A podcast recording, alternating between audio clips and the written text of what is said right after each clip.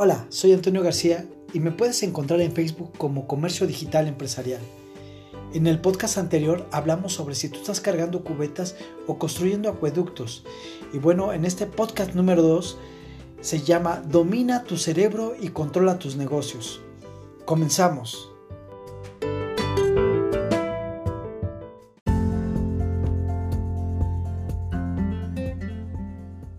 A través de la conferencia que vi Omar Villalobos. ¿Y quién es Omar Villalobos? Es un speaker muy importante y conferencista a nivel internacional. Te invito a que lo escuches y veas sus videos. Bueno, pues él nos dice que podemos aprender a manejar nuestra forma de actuar y pensar nuestro inconsciente cambia minuto a minuto porque en cada momento incorporamos datos e información a nuestro cerebro. Y ojo, el cerebro no distingue la realidad de la fantasía.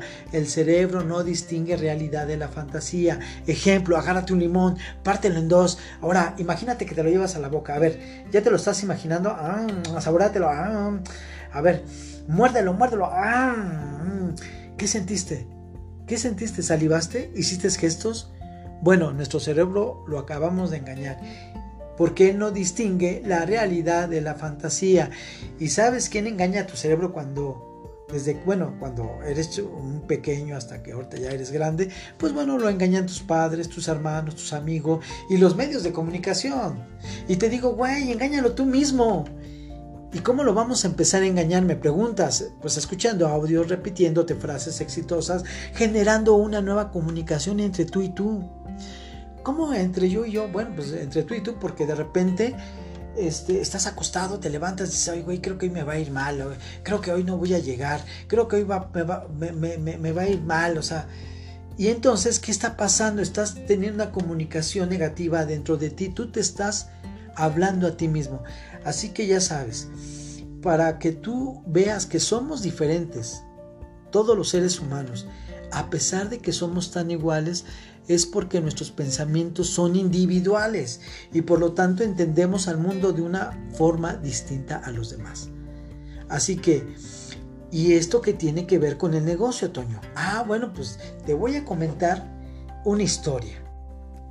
Juan Schwitz, cuando era pequeño, vivía en Nueva York junto con sus padres y hermanos en un edificio protegido por el gobierno para personas que ni siquiera podían pagar un pequeño alquiler. En los deportes vio él una salida, un escape a su pobreza y empezó a practicar fútbol y béisbol y gracias a ello consiguió una beca deportiva convirtiéndose en la primera persona de su familia en ir a la universidad. Pero allí pronto se dio cuenta que no era ni también un buen jugador. Así que dejó el deporte y bueno, pues ahí empezaron sus problemas porque le quitaron también la beca. Ya no tenía dinero para pagar su carrera, así que para pagar pues pidió prestado, como porque de nosotros trabajó de camarero donde le pagaba una miseria. Ahora, ojo, tú puedes en este momento ser un empleado, pero nunca debes y nunca dejes de mantener los ojos en tu sueño, ¿sí? Y bueno, continuamos. Y como no era suficiente el recurso, incluso pues tenía que vender su sangre para juntar ese dinero. Así, bueno, pues terminó sus estudios y ¿qué creen? Llegó a Starbucks. ¿Alguien conoce Starbucks? Bueno, pues llegó ahí como un empleado, primero trabajando en un puesto pues bajo, ¿no? Como entran todos, pero él propuso mejoras en el servicio a los dueños. ¿Y qué creen que le dijeron a los dueños? Le dijeron que no, que no harían esos cambios. Entonces él pues dijo, se sintió mal porque dijo, bueno, pues es que son tan importantes los cambios y yo quiero que ustedes vean que, se, que, va a mejorar todo esto. Bueno, pues él tuvo que renunciar a su empleo para ir a hacer sus sueños realidad. Y él hizo algunas cafeterías que sí tuvo éxito. Y cuando juntó el dinero, ¿qué creen?